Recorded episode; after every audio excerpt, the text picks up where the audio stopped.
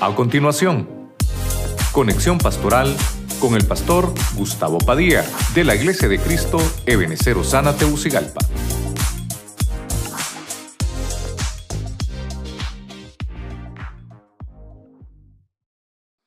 A leer la palabra en el nombre del Padre, del Hijo y del Espíritu Santo. Cuando llegaron, subieron al aposento alto. Diga conmigo, aposento alto. Donde se alojaban Pedro y Jacobo, Juan, Andrés, Felipe, Tomás, Bartolomé, Mateo, Jacobo, hijo de Alfeo, Simón el celote y Judas, hermano de Jacobo. Verso 14. Todos estos perseveraban unánimes en oración y ruego con las mujeres y con María, la madre de Jesús, y con sus hermanos. Dígame las mujeres. Yo, yo siempre he leído ese pasaje cuando, cuando hemos venido a intercesión, ¿verdad? Porque hay gente que piensa, o no sé, anteriormente en las iglesias decían que, que los cultos de oración o de intercesión, solo las mujeres eran las que estaban eh, habilitadas para eso. Pero ahí dice que los que oraban eran los hombres, eran los primeros que subían y luego dice que después estaban las mujeres, mire usted, junto con la madre de Jesús y los hermanos en carne de Jesús. Bueno, entonces eh, vamos a desarrollar el tema y lo vamos a ver con la temática de Santa Cena. Le puse yo experiencia espiritual en un aposento. Cuando hablamos de un aposento estamos hablando de una, de una habitación que está eh, en el, en, eh, en apartada para, para reunirse y para tener comunión. Oramos. Padre Celestial, en el nombre de Jesucristo, te pedimos esta mañana que nos bendigas, que tomes el control, Señor, de este lugar, de tu casa, del ambiente espiritual, que bendigas nuestras vidas, nuestros corazones y que podamos desarrollar tu palabra con libertad. Que bendigas, Señor, nuestras mentes, nuestros corazones, para que tu palabra pueda quedar sembrada, Señor, en buena tierra. Y que tu palabra, Señor, pueda ser la adecuada para nuestro corazón, que sea como un bálsamo necesario para nuestras vidas. Que pongas tú las palabras en mi boca, que uses mis pensamientos, sean los tuyos y no los míos, y que sea tu palabra y no la mía, Señor. Te lo pedimos esta mañana en el nombre poderoso de Jesucristo. Amén. Usted le da palmas fuerte al Señor. ¿Cuántos dicen amén? ¿Cuántos dicen amén? Aquí el Señor, hermano, eh, les había dejado una, una tarea muy específica a los discípulos.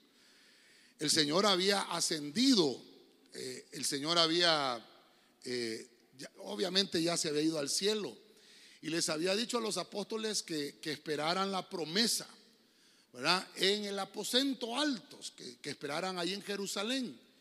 Pero los discípulos estaban todos en unidad y vivían ahí. Ellos, ahí estaban, dice la Biblia que todos estaban ahí unidos.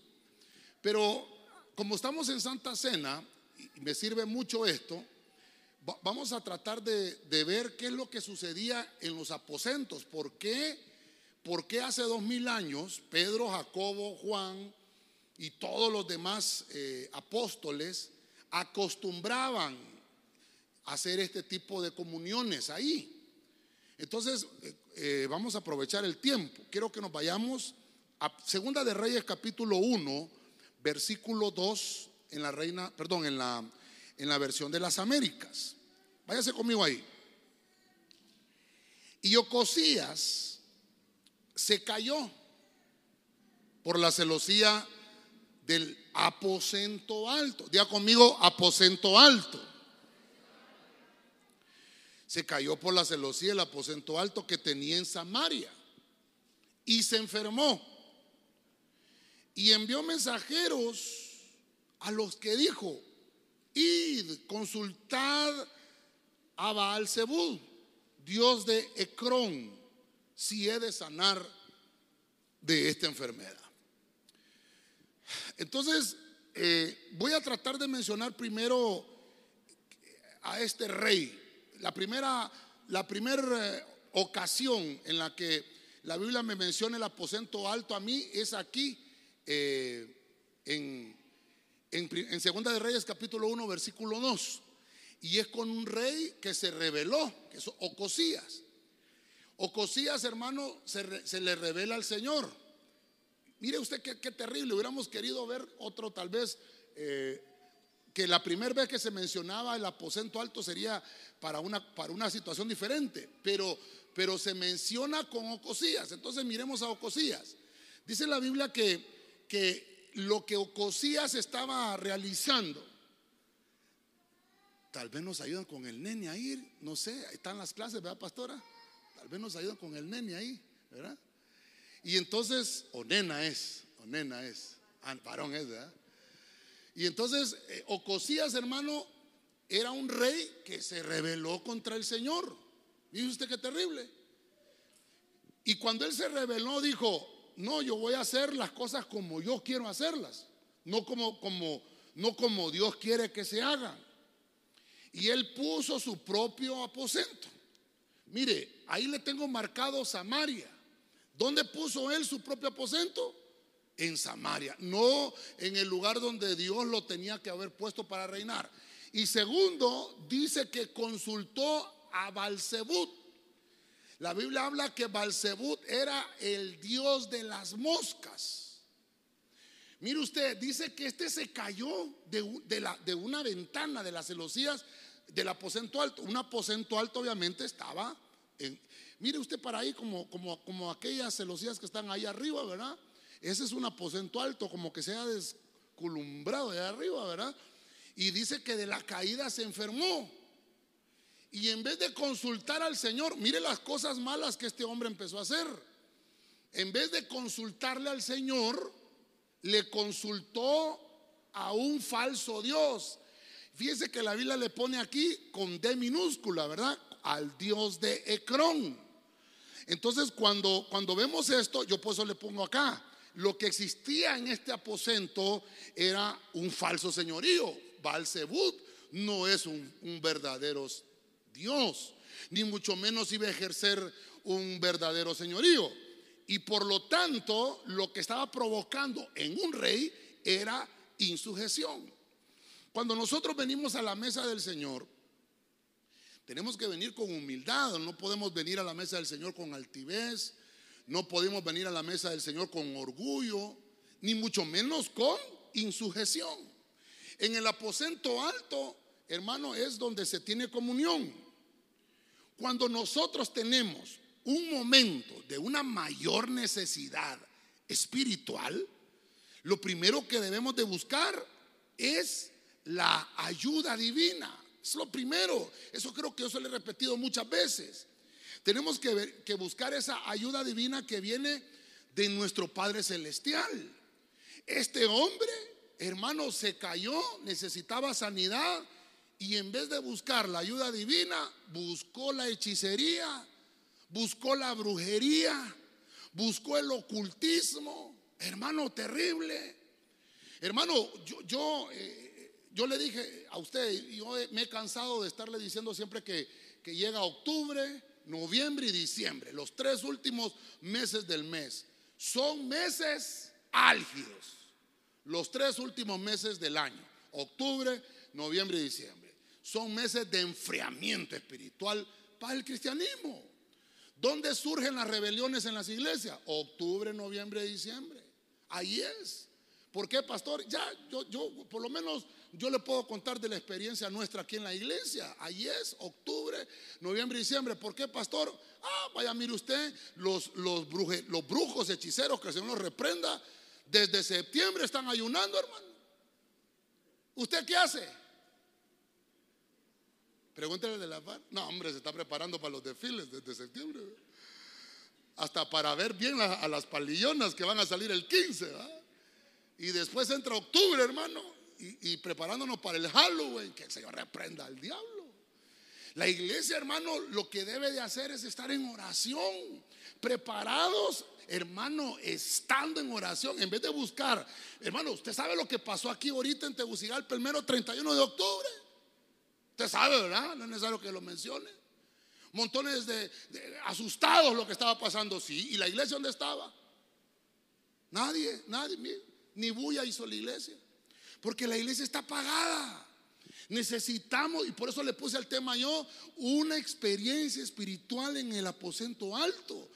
Hermano, perdónenme, perdónenme. Necesitamos tener un verdadero encuentro con el Señor y en los momentos de mayor necesidad espiritual, lo primero que tenemos que buscar es el poder de Dios. El poder de Dios es lo único que nos va a poder ayudar en momentos difíciles. ¿Cuántos dicen amén? Vamos adelante, sigamos un poquito más adelante. Quiero que vaya conmigo a Segunda de Reyes. Vamos a seguir aquí a Segunda de Reyes, capítulo 4. Vámonos aquí. Segunda de Reyes, capítulo 4. Vamos a ver ahora Eliseo. Voy a personificar, ya vimos a Ocosías. Mire lo que le pasó a Ocosías. Segunda de Reyes 4.10. Ahora vamos a ver a Eliseo. Voy a leer la versión Nueva Biblia Latino Hispana. Oiga, te ruego que hagamos un pequeño aposento alto con paredes y pongamos allí para él, hablando de Eliseo, una cama, una mesa, una silla y un candelero. Y cuando venga nosotros, se podrá retirar allí. Bueno, quiero dejar a cosillas ahí porque al final eh, eso no es lo que queremos ministrar. Queremos ver las experiencias espirituales que suceden en los aposentos, ¿no? Entonces, eh, Ocosías no aprovechó la, la ministración que tenía que pasar ahí. Él, en vez de buscar al Señor, buscó los brujos, ¿no? Pero ahora veo, veo a la tsunamita. Aquí hay una mujer terrible, ¿verdad? Esta mujer, hermano, dígame las mujeres. Mire, la mujer se fue donde el marido. Ah, y le dijo, mira, mira, gordo, gordo, hagamos algo allá en la casa, arriba, hagamos un aposento. Mire, así le dijo la mujer, ¿verdad? Pongámosle unas paredes. Es que a veces solo se hacen terrazas, ¿verdad? Cuando algo en la casa eh, no, tiene, eh, ¿cómo se llama? Eh, solo se hace la, la terraza, ¿verdad? Y sin paredes es solo terraza. Pero un aposento es ya ponerle paredes. Mire, le dice, pongámosle paredes. Una vez que, ya todo bonito ahí, ¿verdad? Tapadito, con su techo, le ponemos una mesa, una silla. Mire lo que dice ahí. Un, una hermano, luz, ¿verdad? Un candelero, ¿verdad? Para que cuando venga este ministro, cuando venga el liceo, se pueda, este hombre se pueda quedar aquí en la casa y obviamente se, pueda, se pueda sentir él que esté aparte y se pueda retirar allí. Como que pueda tener, eh, hermano, un, tiempo a solas espiritualmente hablando. Entonces, por eso es que ya dije yo, no, hombre, yo le tengo que poner al tema experiencias espirituales aquí, ¿verdad? Entonces, eh, esta tsunamita tenía esa intención, ¿verdad? Y ahora Eliseo, usted sabe que Eliseo ya hemos hablado en otros temas de Eliseo. Eliseo le recibe el manto a Elías y tiene la doble porción. Entonces Eliseo es como aquel ministro que le acepta el trato a esta mujer con la aprobación de su marido. Y, mi hermano construyeron el aposento. Y entonces Eliseo dice, está bien, me voy a quedar ahí. Y entonces Eliseo se quedaba ahí. Y yo le puse a esto gestor espiritual. Diga conmigo, gestor espiritual. Entonces, mire usted, cuando Eliseo estaba ahí y dice, y dice el pasaje, él se podrá retirar. Entonces Eliseo, cuando estaba él a solas, la Biblia no menciona eh, que Eliseo se casó, tuvo hijos, ni tampoco de Elías. Entonces cuando Eliseo estaba ahí, solito, a solas con Dios, como que había algo que se gestaba espiritualmente. Había algo que, empezaba a, manifestarse en lo espiritual. Y entonces el Señor le habló al ministro. Y, entonces Eliseo dijo, mm, hay algo que esta gente necesita. Este matrimonio, este matrimonio, Dios lo ha bendecido económicamente. Pues Dios les ha bendecido esta casa, qué bonita la casa. Hasta, hasta le hicieron un piso, ¿verdad? Arriba. Qué bonito hicieron este apartamento acá arriba, hombre, me lo hicieron bien bonito. Pero, ¿qué, qué tiene necesidad, mujer? Y entonces dice que la tsunamita, hermano, la tsunamita no quería nada, pero sí tenía una necesidad. ¿Sabe qué fue lo que hizo Dios acá? Eliseo era un hombre, hermano, Eliseo era un hombre con ministerio. Y, mire lo terrible. Ahora, yo, yo perdóneme que, que yo tenga este tipo de predicación, hermano, pero tal vez, ay hombre, no sé, como que la predicación a veces como que no es muy popular, ¿verdad? Porque la gente le gusta que le prediquen eh, prosperidad, riqueza, dinero, eso es lo que le gusta, pero cuando cuando nos predican que hay que ponernos a cuenta, cuando nos predican que hay que, que, hay que santificar, eso como que no nos gusta mucho, como que esas prédicas no tienen muchos likes. Pero fíjese usted que, que Eliseo proféticamente, lo que él tenía, él no tenía dinero, no era millonario. Y entonces le digo, Tsunamita, yo, yo, yo, yo, quiero, yo quiero bendecirte por tu generosidad. Me has tratado muy bien. Cada vez que vengo me das cafecito con pan. Y ahorita que la hermana miró los panes allá con mantequilla, qué ricos, hombre. Y con este frío, una tacita de café, qué rico. Te quiero bendecir, Tsunamita. Y he estado gestando espiritualmente una palabra profética. Y sobre tu vida declaro que el Señor va a suplir lo que tienes falta. No, no, no, no vengas conmigo, no vengas conmigo. Porque no quiero que vengas a profetizar algo que después vayas a decir que porque yo te lo dije. No, no, no. Y entonces viene Eliseo y le dice, no, no, no. Voy a, a declarar una palabra sobre ti. El próximo año que venga vas a tener un hijo. Porque no has tenido la bendición de un hijo. Tu matriz ha estado cerrada. Tienes necesidad de ser feliz, de prosperar en tu familia, de multiplicación familiar, la verdadera multiplicación familiar. Hermano, y el Señor la bendijo. Usted conoce la historia. Yo no me voy a, a, abundar en eso porque usted conoce la historia. Lo que le quiero ministrar es, ¿dónde se gestó esa palabra en el aposento alto. Porque las, la tsunamita, hermano, qué terrible esto, no me quiero, no me quiero abundar más en esto. La mujer tsunamita se dio cuenta quién era Eliseo. Mire usted, no se aprovechó de Eliseo. Es que mire, venite Natanael, ¿Qué, ¿Qué significa Natanael? Qué barbaridad, te amas Natanael. Yo, yo, yo, les he dicho, ¿qué significa? Vamos a ver a la esposa, ¿qué significa Natanael? Regalo de Dios. Ah, porque se lo sopló la pastora. Ah, oiga, la hora ya se lo. Bueno, bueno. Imagínense, eh, alguien viene y dice, Natanael es profeta. Y entonces la gente, perdón, diga conmigo, no me molesto, pastor. La gente dice, es profeta. Entonces yo ya paso por enfrente.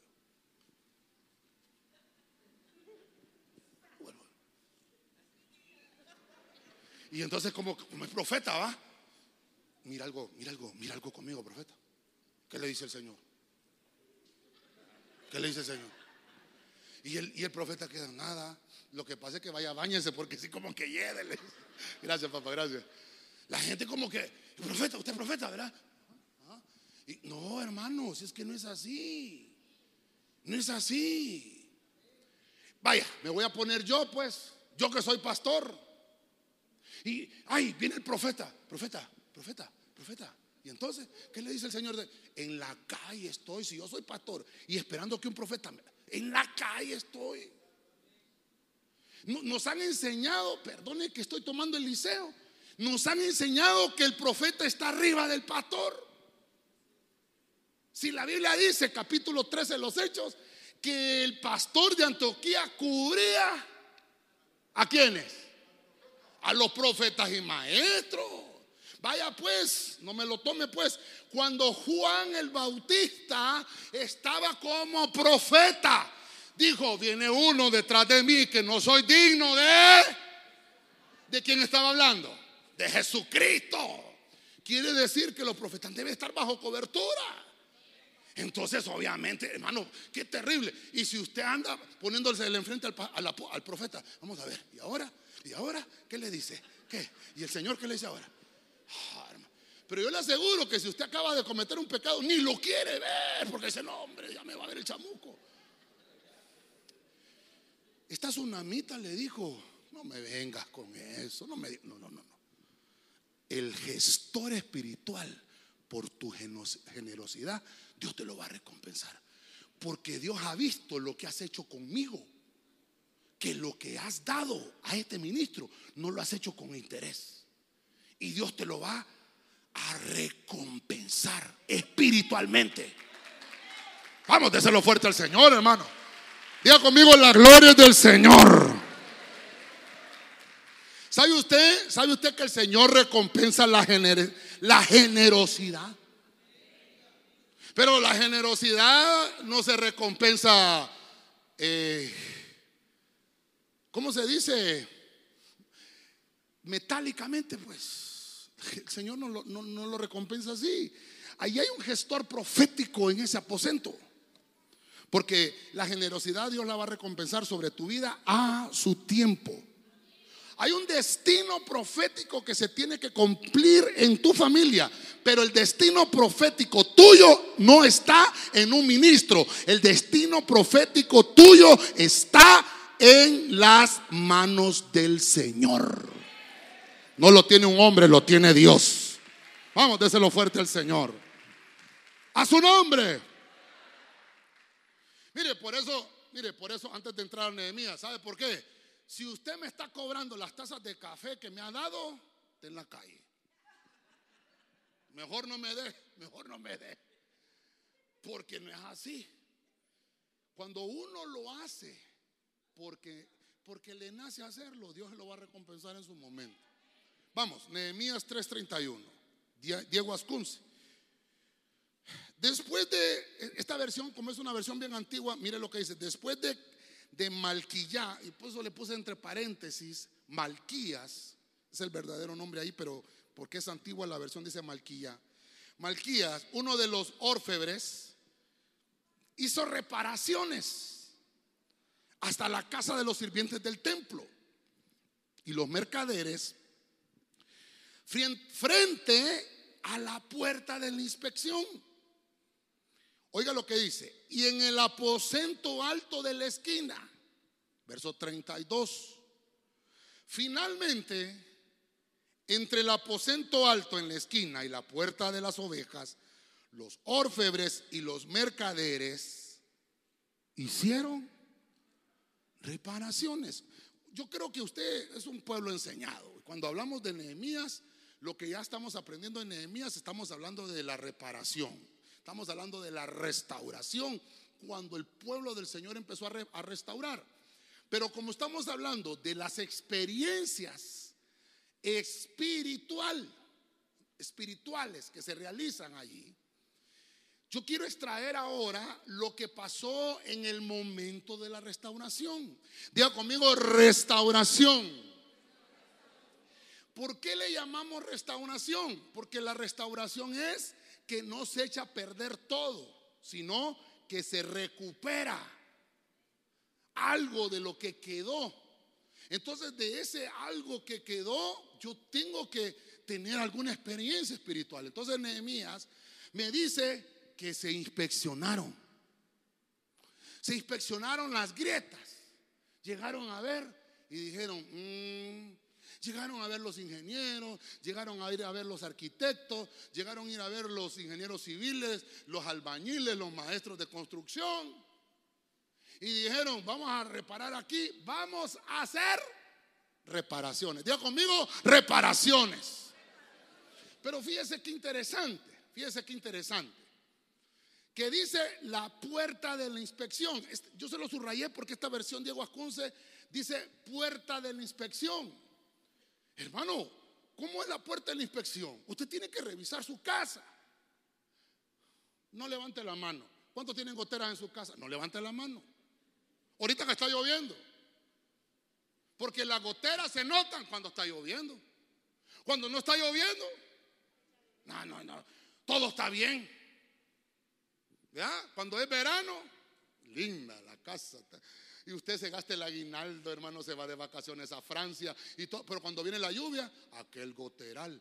Mejor hubiera gastado ese dinero de las vacaciones en reparar el techo. Yo se lo dije, perdóneme, ¿en qué prédica está grabado? Yo se lo dije, repare el techo. Y usted tiene goteras, pastor. Creo que dos goteritas quedaron por ahí. Tenemos que repararlas. Pero por lo menos no se nos está metiendo el agua, hermano. Todos los años en Honduras es un problema con cuando vienen las lluvias. Todos los años. ¿Por qué cree usted? Pues somos burros, hermano. Nunca reparamos las goteras.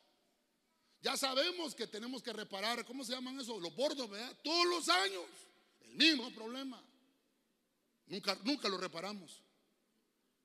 Toda la vida que está la crecida del río, yo todos los años escucho, ay, se me fue la casa. digo, es que ya saben que no tienen que construir la casa a la del río.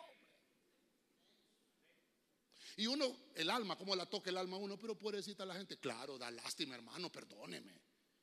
Pero también la necedad.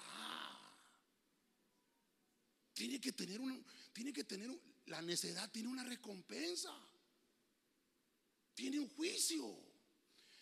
Por eso aquí se llama esta puerta. Yo creo que en las versiones de la Reina Valera dice la puerta del juicio, ¿verdad? Esta, aquí esta versión dice inspección. Por eso es que uno tiene que reparar con tiempo. Uno tiene que ir a revisar, hacer la inspección y dice, no hombre, tengo que hacer esto con tiempo porque si no me va a agarrar la lluvia y después, ¿cómo voy a reparar una gotera con lluvia? No puedo, hay que esperar que se vaya la lluvia y después se hace la reparación. Pero en medio de la lluvia usted no puede estar reparando goteras. ¿Me está dando a entender, iglesia? Entonces, ¿qué me enseña este aposento? ¿Qué me enseña? Inspeccionar las grietas. ¿Sabe usted que en la Biblia encontramos a un, a un hombre llamado Noé? Un hombre llamado Noé. Ese hombre no sabía lo que era lo que era hacer un barco. Hermano, perdóneme, si no llovía. Y Dios le dice, Noé, vas a hacer un barco porque va a llover y se va a inundar la tierra. Y Noé le dice, pero, pero yo no sé hacer eso, no te preocupes, yo te voy a dar un curso intensivo de ingeniería, de arquitectura, de construcción. Vea que así dicen las versiones, juicio, eh, puerta de juicio. Así dice, va. Ah, entonces viene juicio. Viene juicio. Va a venir un juicio, Noé. Y, sobre, y el que no tenga una barca, se va a ahogar. Entonces, predicarle a toda la gente que va a llover, que cada quien tiene que hacerse un barco. Y entonces Noé decía, va a llover. No, no predicaba, parece que va a llover. No, no, Noé decía, va a llover, va a llover. Y nadie, ¿y este loco qué le pasa? Y entonces Noé dijo, bueno, yo ya prediqué. Y empezó a hacer el, el arca. Y más bien le ayudaron. Y cuando Noé terminó de hacer el arca, empezó a ver las grietas y dijo, mmm, mire hermano, qué inteligencia la que le da el Señor a uno. Mmm, si va a llover y el agua se va a meter por aquí, mmm, la voy a calafatear. Y empezó a calafatearla con brea. ¿Quién le dio toda esa sabiduría? El Señor, hermano. Entonces quiere decir que no solamente tuvo la inteligencia de construir, sino que tuvo la inteligencia Noé. Mire que estoy hablando de Noé y estamos hablando de Nehemías también, ¿va? De inspeccionar las grietas. ¿Se da cuenta?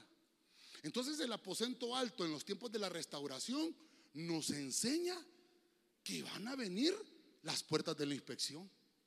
Donde nosotros tenemos, hermano, que saber hacer reparaciones. Dígale al que tiene la par, hermano, aprende a hacer reparaciones a tiempo. Mire, un versículo anterior, ¿tenés, el, tenés habilitado el micrófono, Edgardo? Probalo primero. Decí, ganó el Barcelona 3 a 0. No ganó. ¿Cómo, cómo, cómo, No sirve el micrófono. 1, 2, 1, 2. Ah, está bueno. Alguien que me lea el 3.30, creo que en el 3.30 dice, que dice que los sacerdotes repararon todo lo que estaba enfrente de su casa, dice. Cada, así es, ¿verdad? El 30 es o el 29. Cada, no, sé si yo lo traje. Perdóneme. De todas maneras, hoy es Santa Cena, ¿va? No, pero hay que apurarnos porque hay que cambiar el rótulo, pastor. ¿Lo tiene? ¿Ah? Vamos a ver, es que solo el hermano lee, fíjate. Vamos a ver, leémoslo pues rapidito. Nehemías 3:28. Ajá. Desde la puerta de los caballos restauraron los sacerdotes cada uno enfrente de su casa. Después de ellos restauró Sadoc, hijo de Imer, enfrente de su casa, y después de él restauró Semaías, hijo de Secanías, guarda de la puerta oriental. Cada uno enfrente de su casa. Yo, yo siempre le he predicado a usted, ¿verdad? ¿Qué hace usted cuando el vecino le tira la basura? El de vecino le tira la basura a la par. ¿Qué hace usted? Ah, voy a ir a la municipalidad para que le haga una nota porque usted es un desgraciado. Mire lo que dice. Fíjese que ese versículo hay que, hermano, eh, hay que vivir quieto y reposadamente hasta con el vecino. Cada quien debe de recoger y reparar lo que está enfrente de su casa. Fuéramos más felices, hermano. Y mire, y mire lo que dice la Biblia. Cada sacerdote reparaba lo que estaba frente a su casa. Cada sacerdote. Silencio en la iglesia de Cristo de ¿verdad? Vamos a ver cuántos somos sacerdotes aquí. Amén. Entonces, mire usted, estamos en Santa Cena. En la Santa Cena es tiempo de restauración. Es tiempo de venir a hacer pactos y de renovarlos con el Señor y decirle, Señor, perdóname, pero tengo que, tengo hacerme una reparación, hombre. Ahorita este mes me toca reparar. Cada vez que usted mete el carro al taller, ¿cada cuánto lo mete, hermano? No, pastor, hasta que ya el carro ya, ya. Así lo lleva empujado al taller, aquí se lo traigo, le dice al mecánico. ¿Cómo se lo lleva el carro al mecánico usted, hermano? Sí, por eso, el, el, viernes lo mirábamos, ¿verdad? El carro tiene unas lucecitas que le anuncian, ¿verdad? La señal que le dice cambio de aceite, cambio de fricciones, cambio de culan. ¿Cuándo lleva el carro usted? Y el mecánico le dice, overhaul. O mejor compre uno nuevo, le dice. Uno tiene que hacer la reparación a tiempo. Entonces es responsabilidad de cada sacerdote hacer la reparación de su propia casa antes de realizar la restauración de la casa de otro. Silencio en la iglesia de Cristo de Benecer. Cuando hay silencio, como que el cuchillo entró bien despacito, despacito. Avancemos mejor, ¿verdad? Avancemos mejor, ¿verdad? Vamos a salir del Antiguo Testamento y vamos a entrar al Nuevo Testamento. Marcos capítulo 14, verso 14. Reina Valera actualizada. Y donde entre, mire el Señor Jesucristo le está dando instrucciones a los apóstoles. Y donde entre, este versículo lo leímos el viernes. Decida al dueño de casa. El maestro dice, ¿dónde está mi habitación donde he de comer la Pascua con mis discípulos? Verso 15. Y él os mostrará un gran aposento alto, ya dispuesto y preparado, preparada allí para nosotros. Ok. Entonces mire qué hermoso esto. Estamos hablando de las experiencias espirituales en un aposento. Solo para recapitular un poquito, ¿verdad? Ocosías tuvo una experiencia de una enfermedad, pero en vez de buscar espiritualmente la sanidad del Señor, buscó un brujo, buscó un, un ídolo. La Biblia dice que la idolatría es como hechicería. Luego vemos a Eliseo, le prepararon un lugar donde retirarse espiritualmente y eso fue como un gestor espiritual y lo que provocó una palabra profética en la tsunamita donde hubo una, una gestación en ella donde procreó un hijo. Mire qué hermoso, una gestación espiritual.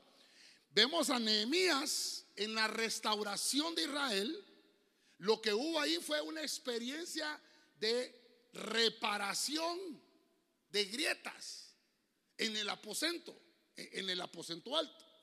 Entonces ahora, en el, en el medio, estoy en el medio del tema, viene Jesús y ahora Jesús, que es el hombre parteaguas de la historia.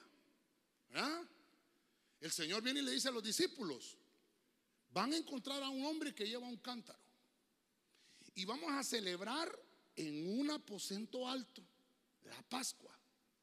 Allí hay un hombre que ya tiene todo preparado, para que tengamos comunión. Recuerda que le dije que el aposento alto era un lugar donde uno celebraba comunión. La tsunamita le había preparado a Eliseo un lugar donde él se retirara y estuviera tranquilo a solas. Entonces Jesús lo que hizo ahí fue ir a instaurar un nuevo pacto. Pero también lo que hizo ahí fue celebrar en el aposento. ¿Quién les enseñó a los discípulos? Les enseñó Cristo. Recuerda que estamos en Santa Cena. Amén, hermano. Amén, hermano. Entonces, hoy, hoy, todo esto, voltea a ver aquí de los que están adelante, voltea a ver a los de atrás y los de atrás hasta adelante. Todo esto es el aposento alto hoy, hermano. ¿Ah? Se van a ir ahí. Yo le decía el viernes a usted, una casa que tiene señal es un hombre que lleva un cántaro. Es el hombre que provee para su casa. Y este hombre ya tiene todo preparado. El aposento está limpio. ¿Dónde está mi habitación? Le van a decir al hombre, ¿dónde está mi habitación donde comer la Pascua con mis discípulos? Hermano, una mesa ya preparada con toda la comida. Hermano, cuando el Señor te invita a algo, el Señor no es escaso. El Señor nunca te va a invitar a un lugar donde te diga, mira, te voy a invitar a comer, pero no vayas a pedir mucho. Yo lo ando haciendo empiras para pagar la, la cuenta. No, hermano. Yo no sé si alguna vez lo ha invitado a alguien a comer a usted. Venite, te voy a invitar a comer. Y ya cuando están ahí comiendo, fíjate que deje la cartera. ¿Qué hace usted? No, yo no sé cómo vas a hacer, yo también olvidé la mía, le dice usted. ¿Ah? ¿Cómo hacemos, hermano? Pues te va a tocar lavar los trastes, le dice usted. ¿Ah? O dejas el celular, yo no sé qué vas a hacer. Hermano, a mí cuando me invitan a comer, ¿cómo, hace usted? Voy a pedir camarones, porque yo no, casi no como camarones. Camarones empanizados, para empezar. Y después una pierna de chancho, como entrada. Y después faisán. Y, porque como usted no, ha comido esos platos, después le pega una gran diarrea a uno. ¿va? Porque como el estómago no está acostumbrado a esas cosas. Terrible. ¿Cómo hace usted cuando le invitan a comer, hermano? Es que, es que lo que le quiero dejar es que cuando el Señor lo invita a uno, hermano, perdóneme, en la mesa del Señor dice, de todo hay. ¿Sabe, ¿Sabe, cómo dice la Biblia? Dice la Biblia que cuando Salomón reinaba, solo para que tenga una idea, cuando Salomón empezó a reinar, vino Salomón y mandó a llamar a 12 gobernadores. Creo que una vez lo estudiamos con usted, uno por mes. No sé, lo, que, que tienen más tiempo conmigo creo que los estudiamos, uno por mes. Y por cada mes había uno. Y ese era encargado de tener la mesa servida todo el mes. Habían uvas, habían manzanas, había cerdo, había costilla, había res, habían pollo, había faisán, había de todo ahí. Todos los días. Y cuando ese terminaba el turno del mes, el otro mes caía el otro y el otro ya tenía que tener preparado para el otro mes y así hasta que terminaba el año y de ahí terminaba el año y el otro año venía el otro y así era todo el año. Cada quien tenía que tener listo.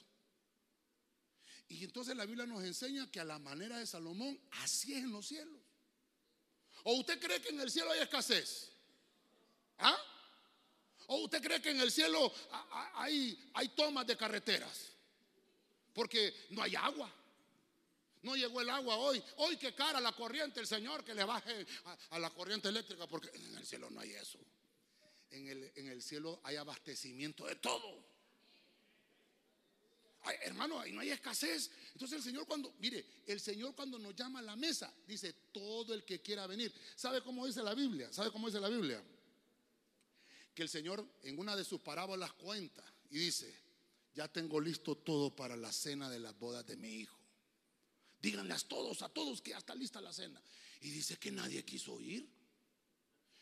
Ya está lista la cena. No, hombre, me acabo de casar yo y tengo que disfrutar a mi esposa. Le dijo uno. Está bueno, está bueno. Y otro le dice, no, hombre, acabo de comprar una yunta de bueyes y la que estrenar. Vaya, está bueno. No, hombre, le dice, me acaban de heredar una tierra y la que ir a ver. Y entonces cuando le fueron a poner ese montón de quejas al Señor, ¿Sabe usted, hermano? Al Señor no le gustan las excusas. ¿Sabe qué dijo el Señor? ¿Cómo dijo el Señor? Váyanse a las plazas. Tráiganse a todos los ciegos, tráiganse a los cojos, tráiganse a los rencos. Ah, busquémoslo pues. ¿Y saben qué? Dice, que todos estos se vengan a comer toda esa comida que está preparada ahí. No es posible que yo haya puesto toda esta mesa y haya preparado todo este banquete y todos estos me los hayan desperdiciado. Así es el Señor. Porque el Señor no es escaso. Entonces, eso mismo está pasando ahora. La mesa ya está servida. Y el Señor nos está invitando a nosotros y a la manera que Jesús le está diciendo a los discípulos, busquen a ese hombre, ese hombre va a subir a una casa, ya todo está listo, hay una mesa que ya está lista, hay un hombre que está predicando, hay un gordo en una iglesia que está ahí hablando cosas, ese gordo yo le dije que preparara una mesa, ya está listo el vino, ya está listo el pan, ya están listas las sillas, ya está asiada la iglesia, solamente vayan ahí, se van a sentar, van a escuchar el mensaje y voy a preparar una mesa, les voy a dar pan, les voy a dar vino y vamos a celebrar la mesa, dice el Señor. ¿Cuántos dicen gloria a Dios? Hermano, perdónenme, en la casa del Señor siempre hay vino. Amén. En la casa del Señor siempre hay aceite. Amén. En la casa del Señor siempre hay palabra. Hermano, no podemos venir a la casa del Señor. Aquí vengo a buscar eh, alguna unción que hay en la casa del Señor.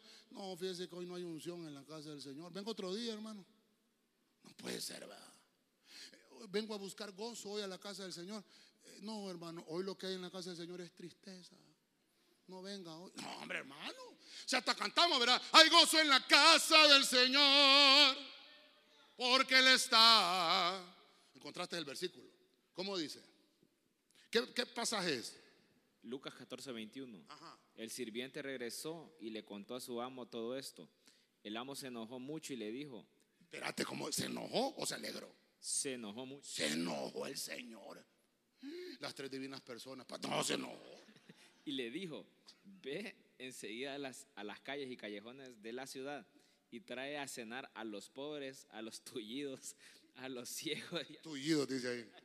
¿Qué versión estás leyendo? La tele, ¿ah? A los ciegos y a los cojos. Hasta los tullidos. ¿Hay algún tullido aquí? Yo lo miro bien cortitos a todos. Dice, hermano, es que el que, hermano, si es que el que no quiere, dice el Señor, te estoy llamando y no querés. Ja, tráigame los tullidos. Así dice ahí, vamos. Qué terrible, vamos. Hermano, cuando el Señor está instaurando la Pascua, bueno, está instaurando la, está instaurando el nuevo pacto. Recuerda que aquí Jesús, aquí Jesús es el parteaguas de la historia. Entonces, el antiguo pacto lo que se celebraba era la Pascua. La Pascua se celebraba con el cordero y obviamente se comía, se comía el cordero y se bebía vino. Entonces había una copa. Y luego de que, que el Señor comió el cordero, y que bebió la copa, dice la Biblia que entonces partió un pan.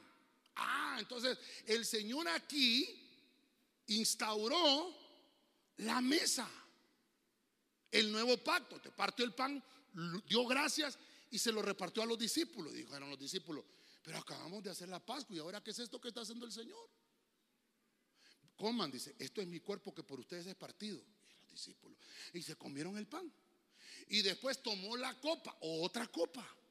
Y dijo, esta copa ahora es el nuevo pacto en mi sangre. Vamos a ver dónde está la copa. ¿Tenés una copa ahí? Por ahí debe estar una copa. Esta copa es el nuevo. Y entonces instauró un nuevo pacto. Allí, en ese aposento alto. Entonces la experiencia espiritual aquí, ¿qué es lo que estaba diciendo el Señor? Celebrar es celebrar. No es tristeza, es celebración.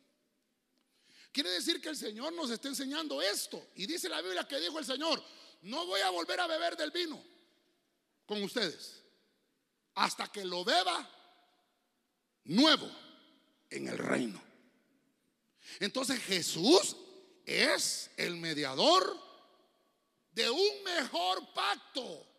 El nuevo pacto es mejor que el antiguo.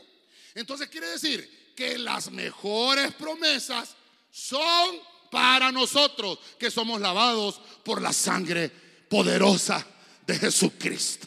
Vamos a ver, le damos palmas al Señor. A su nombre. Hechos capítulo 2, versículo 1. Versión Dios habla hoy. Cuando llegó la fiesta de Pentecostés, todos los creyentes se encontraban reunidos en un mismo lugar. Versículo 2. De pronto, un gran ruido que venía del cielo, como de un viento fuerte, resonó en toda la, casa donde estaban. Diga conmigo, Espíritu Santo. Entonces, como estamos hablando de la experiencia espiritual en un aposento, ya, ya mencionamos a Ocosías lo que le pasó, que tenía un falso Señor. ¿Verdad? Eliseo fue un gestor espiritual. Nehemías inspeccionó las grietas. Jesús instauró un nuevo pacto. Entonces ahora pongo el Espíritu Santo. Espíritu Santo es Dios. Amén, hermanos. ¿Qué pasó ahora? Cristo les dijo a los discípulos, les conviene que yo me vaya para que venga otro consolador. Entonces ahora comienza la era de la gracia. Una nueva economía. Una economía espiritual. Yo le puse avivamiento. El Espíritu Santo, hermano, mire, vamos a hablar, vamos a hablar de esto. Creo que los discipuladores van a hablar de la, de la dispensación de la gracia mañana, de las siete dispensaciones, y en el, en el Congreso Arpazo vamos a hablar un poquito más de esto. Pero entonces quiere decir que empezó la iglesia con 120 congregados en un aposento. No habían, no habían 120 en el aposento, habían 500. Quiere decir que ese aposento no era chiquito. Ese aposento era grande. Estaban todos ahí unánimes esperando al Señor, pero hubieron unos que se cansaron. No, hombre, esos cuentos, ya, ya no pasó nada aquí, hombre. Y, como que les dio hambre porque dicen que empezaron a, esperar un día y nada, dos días y nada, tres días y nada, cuatro días y el café se, se acabó. Entonces, no, hombre, si no hay café, no. Entonces se empezaron a ir, ¿verdad? Hermano, habían 121 y no pasaba nada. Y cuando el 121 abrió la puerta, hermano, abrió la puerta, sacó el pie así, hermano. ¿Me voy o no me voy? El dudoso, siempre hay un dudoso. ¿Me quedo o me voy? Y ese 121 cuando ya salió y la puerta se cerró, hermano. Eso, ahí fue esa hermano. Ahí fue. 120. Terrible, hermano. Dice que ese viento llenó toda la casa. Mire, este pasaje yo, le puse Hechos 2, 1 al 2 porque es el pasaje que empezamos leyendo aquí en Hechos 1, 13.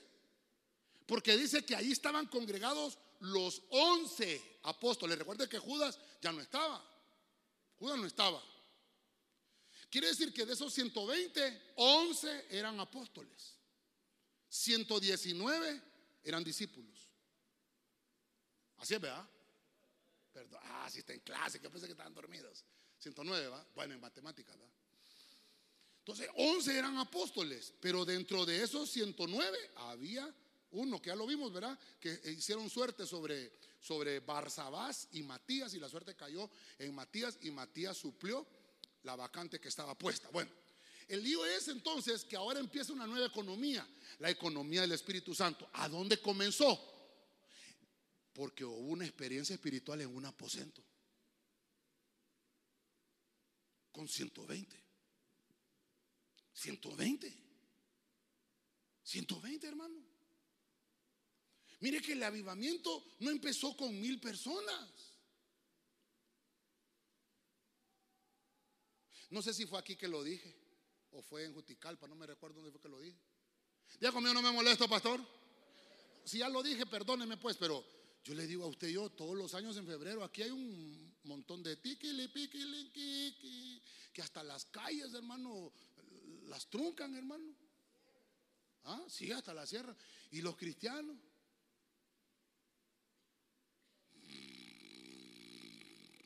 Dormidos, hermano. Y más cuando hace frío. Diga conmigo, no es conmigo, pastor. Es con el que no vino. Con el que se quedó arropado ahí. No, necesitamos el fuego de Dios.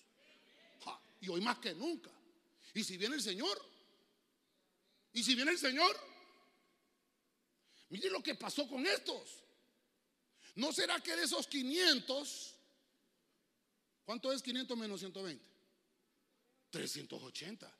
Hay 380 que más bien están estorbando para que se mueva el espíritu. Perdóneme que lo diga así. Están ahí haciendo bulto esos 380. Perdóneme que lo diga así. Que llena está la iglesia, sí, pero no habrán 380 que están haciendo bulto ahí. Yo prefiero, perdóneme, yo prefiero 120 están en unidad. Que estén ahí, pero con el mismo sentir. Mucho hace el que poco estorba, dicen por ahí va. Cuando se fue el 121, hoy sí dijo el Espíritu Santo, hoy sí voy a entrar. Hoy sí voy a entrar. Va, Hoy sí voy a terminar mejor porque ya se me acabó el tiempo. Qué tremendo. El aposento alto, hermano, está lleno de avivamiento. Y por eso se llama aposento alto. El aposento alto es donde debe de suceder la economía del espíritu, no la economía del hombre.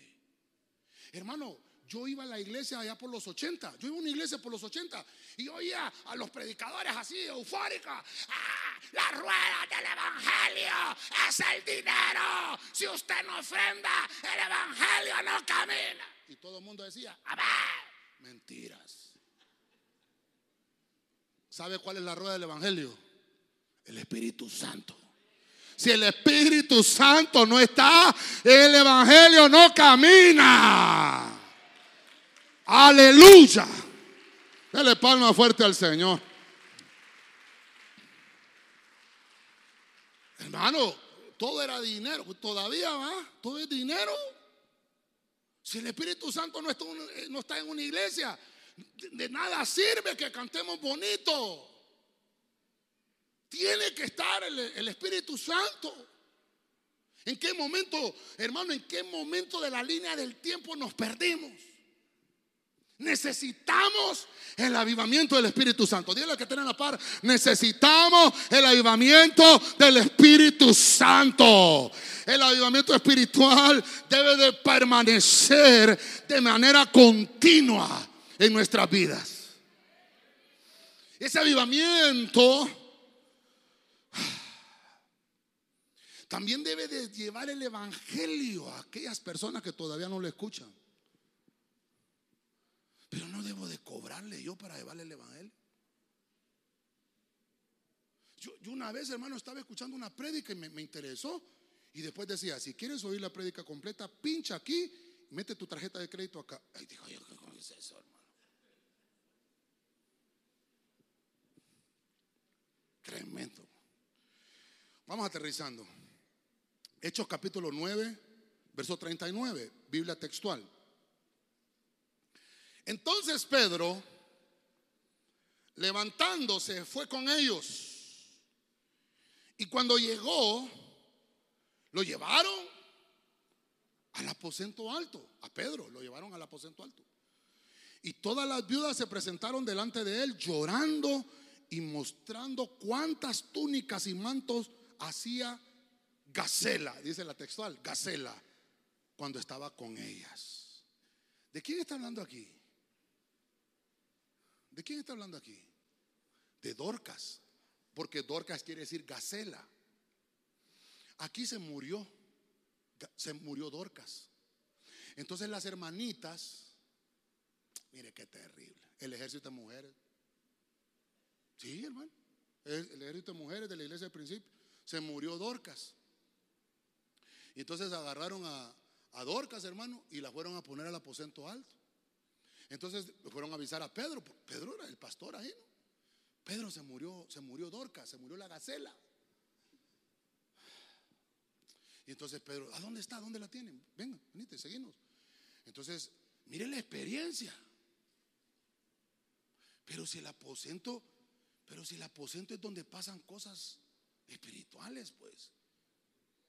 ¿Qué pasó? Está muerta. Sí. Y le enseñaron las túnicas. Mira, esta es la que teníamos para la proclama. ¿Qué pasó, hombre? Es la que hacía las túnicas, ¿va? Pues sí, Carla, dice Pedro. Vamos a ver qué pasó, dice Pedro. Empezó a revivir. Yo le puse a revivir a los discípulos. ¿Sabe por qué? ¿Qué es lo que pasa? ¿Qué es lo terrible que está pasando en la iglesia? Que hay iglesias que están muertas, fíjese hermano. Lastimosamente. Y no, no es lo terrible, discípulos. ¿Por qué dice eso, pastor? Bueno, estoy tomando el ejemplo de Dorcas. Dice la Biblia, usted conoce la historia. La Biblia que Pedro llegó y oró por Dorcas. Dice la Biblia que le decían Tabita. Vamos a ver si trajo el versículo para no poner a leer a los hermanos. 9.36, sí. Pongamos, pongamos el versículo ahí, hermanos, en la pantalla. La Reina Valera 60. Oiga lo que dice. Había entonces en Jope, oiga eso, una discípula. Diga conmigo, discípula. Ya habíamos hablado de esta muchacha, ¿va? Bueno, digo muchacha yo, pero es que llamada Tabita, que traducido quiere decir Dorcas y, interpretado al español quiere decir gacela, ¿va? Esta dice abundada en buenas obras y en limosnas que hacía. Ah, y aparte de eso era costurera. Mire, la gente la quería en la iglesia. No le decían puente roto a la hermana, que nadie la, nadie la pasa. No, cada vez que la miraban a la hermana, la hermana, viene Gacela. La hermana la querían, hombre, cada vez que la miraban. Pero se murió. Se murió la hermana. Entonces, hombre, la vamos a llevar al aposento. Ahí pasan cosas extraordinarias. Y llevaron a Pedro.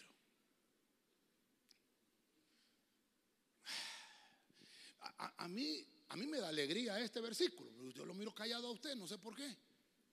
Pero el discípulo debe de revivir, no debe de estar muerto. ¿Sabe qué es lo que me llama la atención? Que es una mujer. Llame a las mujeres. Las mujeres, hermano, mire, tienen discipulado. Dicho sea de paso, mañana hay discipulado. ¿Ah? Es una mujer, hermano, discípula. Ahí estaba. Había discipulado. Mujer, ahí estaba. No de esas mujeres. ¿Cuántas baleadas van a querer, hermano? En lo que termine el hermano de predicar, ¿cuántas baleadas va a querer usted, hermano? ¿Y usted? No, no, no, no, no, no, no. Esa hermana no era la que se encargaba de las baleadas en el discipulado, es la que estaba ahí sentada. ¿Está conmigo, hermano? Aprendiendo con libreta en mano, con la tableta y con ah, apuntes ahí. Terrible. Fíjese, ya conmigo no me molesto, pastor. Dicho sea de paso, fíjese que un amigo mío, amigo mío, ¿cuánto, ¿hace cuánto fue que teníamos aquel discipulado allá en las torres? ¿Se acuerdan ustedes cuando vino Benijín, hermano, al Olímpico en San Pedro? ¿Se acuerdan ustedes? ¿Ah? ¿Hace cuánto fue? ¿Te acordás? Teníamos un discipulado ahí. Ah, e, e, ese muchacho me escribió, me escribió. Salgo yo en una foto poniéndote el, micrófono y tú sales leyendo la Biblia en el celular. Y me puso ahí, uy, dice, ya no leen la Biblia. ¿Quién tiene una Biblia de, de papel? Vamos a ver, ya no las traen. Por eso es que me ponen en mal. ¿Ah? ¿Me la presta un ratito? No se la voy a robar. Vamos a ver, préstemela. Sí. No, tiene dinero aquí, ¿verdad? Mire, me pusieron, hermano, ahí en la, vaya búsquelo ahí en el YouTube. Me pusieron, ya no lee la Biblia ese gordo. Ahora todo es en el celular. Tal vez me buscas aquel pasaje cuando Pablo le dice a Timoteo, me traes los rollos, me los mandas ahí porque quedaron en la casa de Carpo. Y entonces digo yo, caramba, qué atrasados estamos. ¿Cuántas Biblias, cuántas versiones tiene usted aquí? ¿Ah? Una versión. No estoy menospreciando esto. Este es un trabajo, hermano. ¿Sabe usted que hace, me quedan 12 minutos, hace 500 años imprimieron la primer Biblia Y no le imprimieron, no le imprimieron en español. No le imprimieron en español. Imprimieron la primera Biblia hace 500 años. Por eso es que el 31 de octubre, ¿qué se celebra? La reforma. Ah, usted que celebra Halloween, pero no, no es así. Lo que se celebra es la reforma. Entonces se imprimió la Biblia. Eso es lo que. Y, y obviamente, hermano, empezaron a imprimir, imprimir, imprimir. Se tradujo, se tradujo al alemán, se tradujo al inglés, se tradujo a un montón de idiomas y ya después al español. Luego, la Biblia, que es la que más se ha generalizado, es la Biblia Reina Valera 60, escrita por Casiodoro Reina y Cipriano Valera, creo que es 1509. Esta es, esta es eh, así es, ¿verdad? Es una versión de Reina Valera 60, 1960. ¿Ah? Esa es la que más se ha generalizado. Y entonces, eh, estamos apegados. Esta es la verdadera Biblia. No, esta es el original.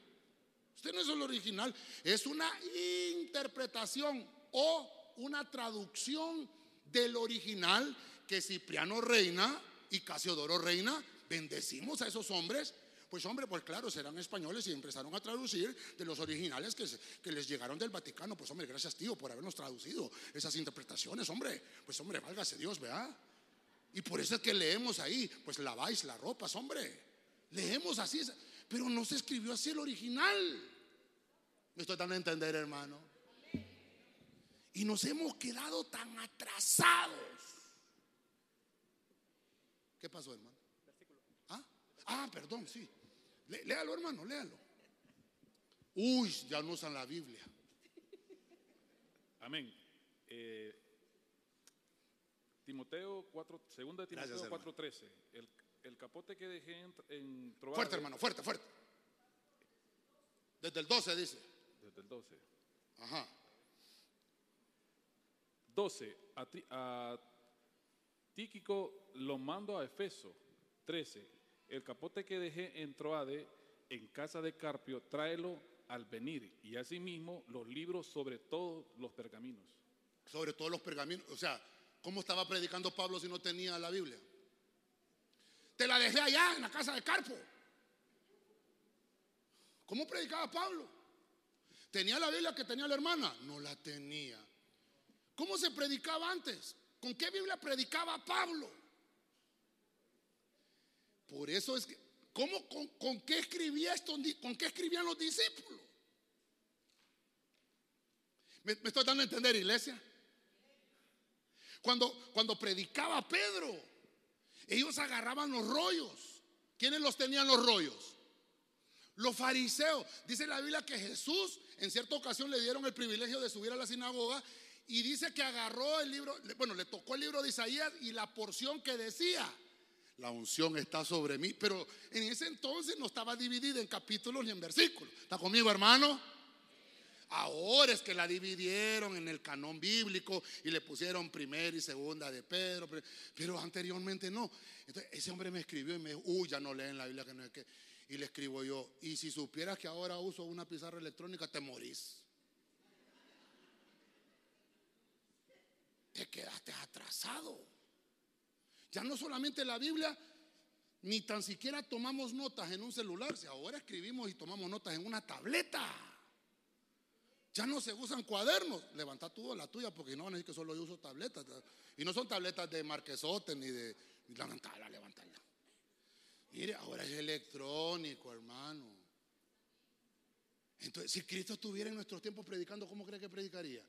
Le pasaron al Señor una tableta donde estaban las 100 versiones bíblicas y tomó la versión que estaba escrita en, en la Arca Fernández, qué sé yo. Porque eso es lo que está en ese momento. Al Señor le pasaron lo que estaba en ese momento, el rollo del libro de Isaías. Y entonces, te digo yo, esta gente se muere si me miran predicando, o es que no me ha visto que tengo en esta pizarra. Vaya pues, aquí tengo la Biblia, ¿ve? Se muere este, vaya, aquí está la Biblia, electrónicamente. ¿Y qué hacemos con, hermano, perdóneme, con esta gente, perdóneme los de Lisworth, qué lindo, los bendecimos. ¿Y cómo hacemos? Mire cuántas Biblias electrónicas, estas son en español. ¿Cuántas Biblias, cuántos, cuántos de estos hombres, cuánto tiempo han invertido para pasarlo del papel y trasladarlo a lo digital? Bendecimos a esa gente. Dele palmas al Señor, hermano, por eso. Gloria a Dios por eso. Entonces, ¿sabe qué? Necesitamos revivir el discipulado. Está muerto. Está muerto. Si leemos el Facebook y no decimos, no nada. Nos gusta el Instagram, el Facebook, no decimos nada. Pero si le echamos tierra a la Biblia digital, no puede ser.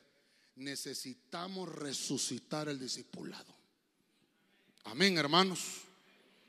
Entonces, por eso es que Dorcas, hermano, dijo, dijo Pedro, no puede estar muerta. Esta mujer abundaba en buenos dones, abundaba en obras. Va a tener una recompensa espiritual. ¿Y sabe qué? Nuestra recompensa no solo es en esta vida, también en la que viene, en la eterna. Termino. Me ayudan con un piano. Hoy sí. Y traemos los niños, por favor. Hechos 28. Estamos hablando de las experiencias en un aposento. Termino con 28 en la código real. Había muchas lámparas en el aposento alto, donde estaban reunidos, verso 9. Y un joven llamado Eutico, llamen los jóvenes, ojalá no van a estar dormidos, que estaba sentado en la ventana rendido en un sueño profundo, por cuanto Saulo disertaba largamente, igual que el gordo cuando predica, vencido del sueño, cayó. Hasta la hermana ya se rió. Del tercer piso abajo. Y mire cómo dice ahí. Y fue levantado muerto. Este aposento, este aposento era tan alto que eran tres pisos. Ya lo hemos leído, ¿verdad? Eutico se desplomó desde el tercer piso. Mire qué terrible, se cayó de una ventana. Se cayó de una ventana y se murió. Mire qué terrible, mire cómo voy a terminar. Pablo tuvo una experiencia. ¿Sabe qué? Está predicando.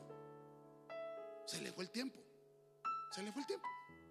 Y, y está en la ventana.